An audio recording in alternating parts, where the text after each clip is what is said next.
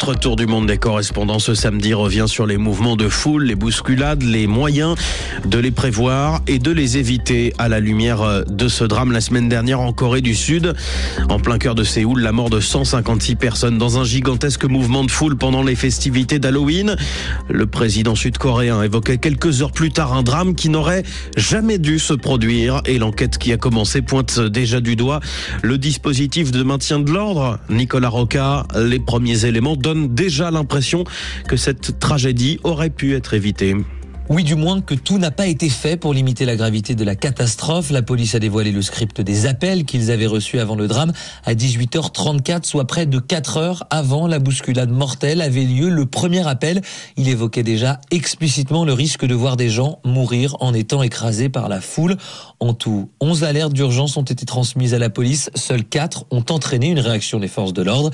Mais la présence policière initiale était déjà infime avec seulement 137 policiers pour une foule de 100 000 personnes. Ce samedi, c'est la dernière journée du deuil national en Corée du Sud, mais la colère commence sérieusement à grimper. Nicolas Roca, et comme cela arrive parfois, on a eu la semaine dernière l'impression d'une loi des séries, alors que la Corée du Sud comptait encore ses morts. Un autre drame, cette fois en Inde. Dimanche dernier, 135 personnes sont mortes suite à l'effondrement d'un pont suspendu.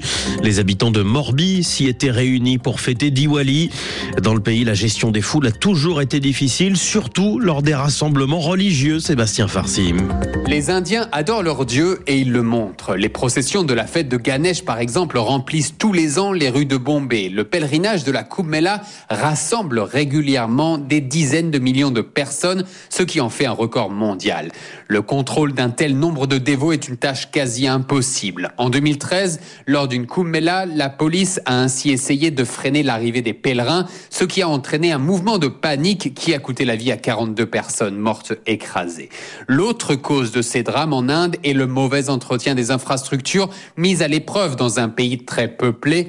Et c'est ce qu'a rappelé l'accident du pont de Morbi ce dimanche qui n'avait pas été bien rénové avant sa réouverture au public. Sébastien Farsi, un autre grand rassemblement religieux émaillé par des tragédies.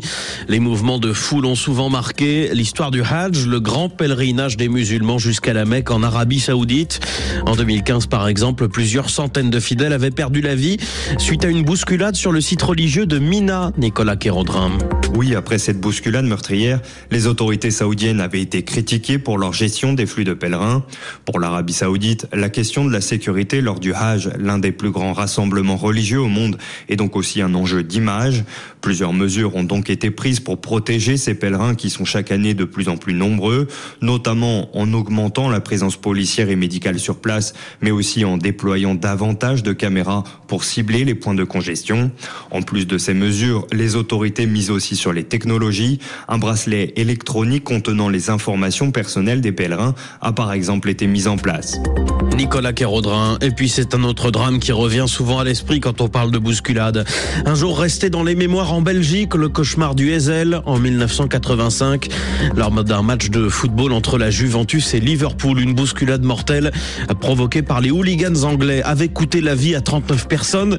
Les procès qui ont suivi ont pointé la responsabilité des supporters de Liverpool, bien sûr, mais aussi l'insuffisance du dispositif policier, la vétusté du stade bruxellois, des gendarmes et des officiels du foot belge et européen ont donc eux aussi été condamnés dans cette affaire. Pierre Benazet.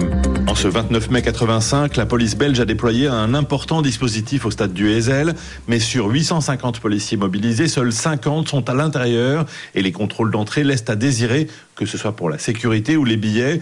Tout l'après-midi, les revendeurs à la sauvette se sont activés autour du stade. Résultat de ce marché noir, la tribune Z accueille plus de 90% d'Italiens, séparés des Anglais par une mince barrière de sécurité, alors que les tifosi auraient tous dû être parqués de l'autre côté du stade. À 19h20, après des jets de pierre et de fusées, les hooligans anglais envahissent la tribune italienne.